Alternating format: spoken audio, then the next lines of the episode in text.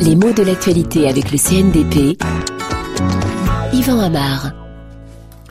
Création d'un club des préfets. Un préfet sanctionné pour propos racistes, un préfet qui a autorité sur les polices de Paris et de la proche banlieue parisienne, voilà qu'on parle beaucoup depuis quelques jours de ces préfets.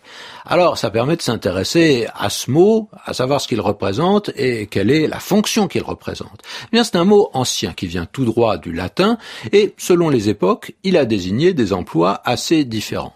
Aujourd'hui, ça existe en France, les préfets. Préfet, c'est un fonctionnaire important qui représente le pouvoir exécutif dans un département ou dans une région. Alors sa fonction dans un département, elle est beaucoup plus ancienne.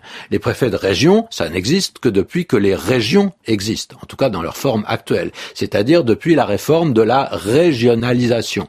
Et en fait, les préfets de région sont un petit peu comme des préfets de département qui auraient un domaine de compétences un petit peu plus large.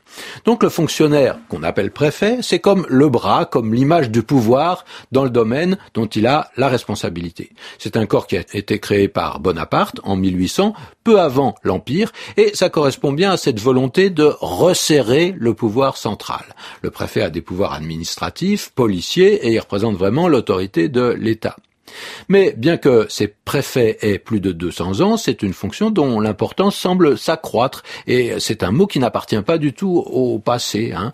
Le préfet a même des dérivés. On parle de la préfecture. Qu'est-ce que c'est que la préfecture? C'est la plus grande ville, c'est presque ce qu'on pourrait appeler la ville capitale dans chaque département, c'est en tout cas là où réside le préfet, où il siège. Jadis, on l'appelait le chef-lieu, mais ce mot de chef-lieu évoque aujourd'hui beaucoup plus la Troisième République. Il existe encore, hein, mais il n'est plus très officiel, euh, quoi qu'on parle encore, et là de façon officielle, mais à un niveau inférieur, de chef-lieu de canton. En revanche, cela fait bien longtemps qu'on a des sous-préfectures, qui sont des villes moins importantes du département où siègent les sous-préfets.